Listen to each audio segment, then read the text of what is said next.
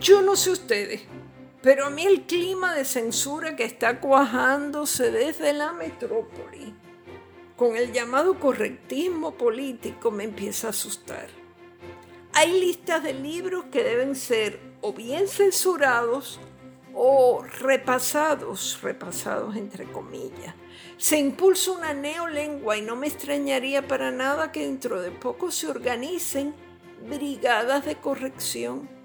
Todos estos términos que estoy usando tienen su referente en la novela 1984 de George Orwell.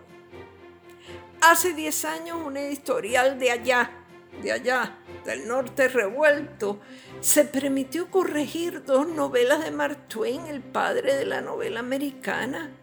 Dos libros que leímos con tanta ilusión en nuestra adolescencia, como las aventuras de Huckleberry Finn y las aventuras de Tom Sawyer. Ahora se estila que los libros, incluso los de Faulkner, sean escolcados para buscar palabras que ofenden a un colectivo u otro. Qué imbecilidad tan grande. En el libro de Orwell hay una máquina de escribir novelas que está programada para imprimir solo aquello que se permite decir o o describir según la moral imperante y transforma todos los textos para que se adapten a una neolengua. Orwell imaginó, porque escribió la novela en el 1949, pues imaginó esos programas de computadora que se pueden diseñar ahora y gracias a los cuales será fácil que el técnico del Departamento de Inclusión porque aquí vamos camino de crear un departamento de inclusión, faltaría más. Meta los libros y los periódicos por unos tubos neumáticos para que salgan por el otro lado con todos los neologismos para complacer a todo el mundo.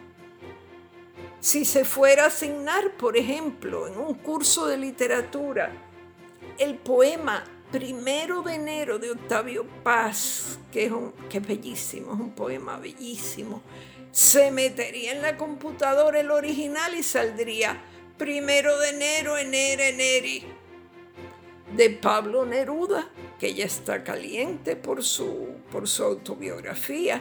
Si es que le imprimimos algo, algún soneto, que eso está por verse, tendría que pasar por la brigada de corrección con lo que el verso, el mes de marzo vuelve con su luz escondida, sería el mes de marzo, marza, marce, vuelve con su luz escondida, escondida, escondido. Hace poco leí con asombro que unos estudiantes de una universidad estadounidense le habían pedido a su profesor que eliminara del curso una novela tan extraordinaria como El amor en los tiempos del cólera de García Márquez, porque contiene pasajes que ellos consideraban ofensivos. Me quedé de piedra porque la literatura no está para que nos ofendamos o no nos ofendamos. La literatura está para que, para que reflexionemos en la vida, en, nosotros, en la existencia, en nosotros mismos, en lo que somos. Además, no son los estudiantes quienes deben imponer a un profesor los libros que se estudiarán en determinado curso.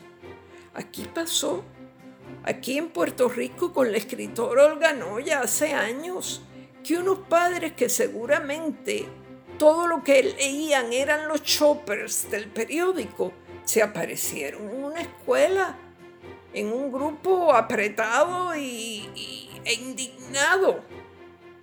Y, y, protestaron porque los estudiantes estaban leyendo y analizando un relato de la fenecida escritora. Y eso pasó también con la guaracha del macho Camacho del gran Luis Rafael Sánchez y con algún otro relato de Manuel Ramos Otero.